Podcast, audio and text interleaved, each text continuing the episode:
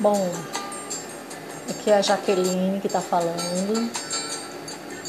É, vou gravar aqui esse podcast, né, que é uma avaliação da bioação,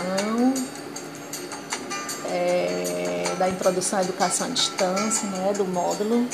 Então, assim, a primeira pergunta, quais foram as impressões iniciais para a educação à distância, né? Suas, quais foram as suas impressões? Bom, eu, eu já fiz uma especialização semi-presencial, né? Já fiz duas, na verdade, alguns cursos também na área da saúde, pela Fiocruz.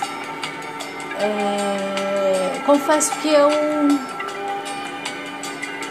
eu sou meio dividida em relação à educação à distância. Não é preconceito, é assim, a maneira realmente como eu, eu devo administrar. Né? Eu, eu, eu, eu ainda peco muito. E assim, a dificuldade em relação aos recursos pedagógicos, eu não digo tanto, né? É, acesso à internet, isso eu já tenho com facilidade, ambiente virtual do AVA eu já conhecia.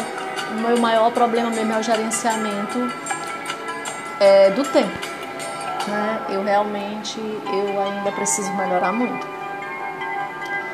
Em relação sugestões que você daria para a melhoria do curso, eu, eu acho que não, não tem nada muito que melhorar não. O problema é comigo mesmo, é administrar o tempo mesmo, né? Eu acho que todo mundo no curso é muito solícito quando a gente precisa. E é isso.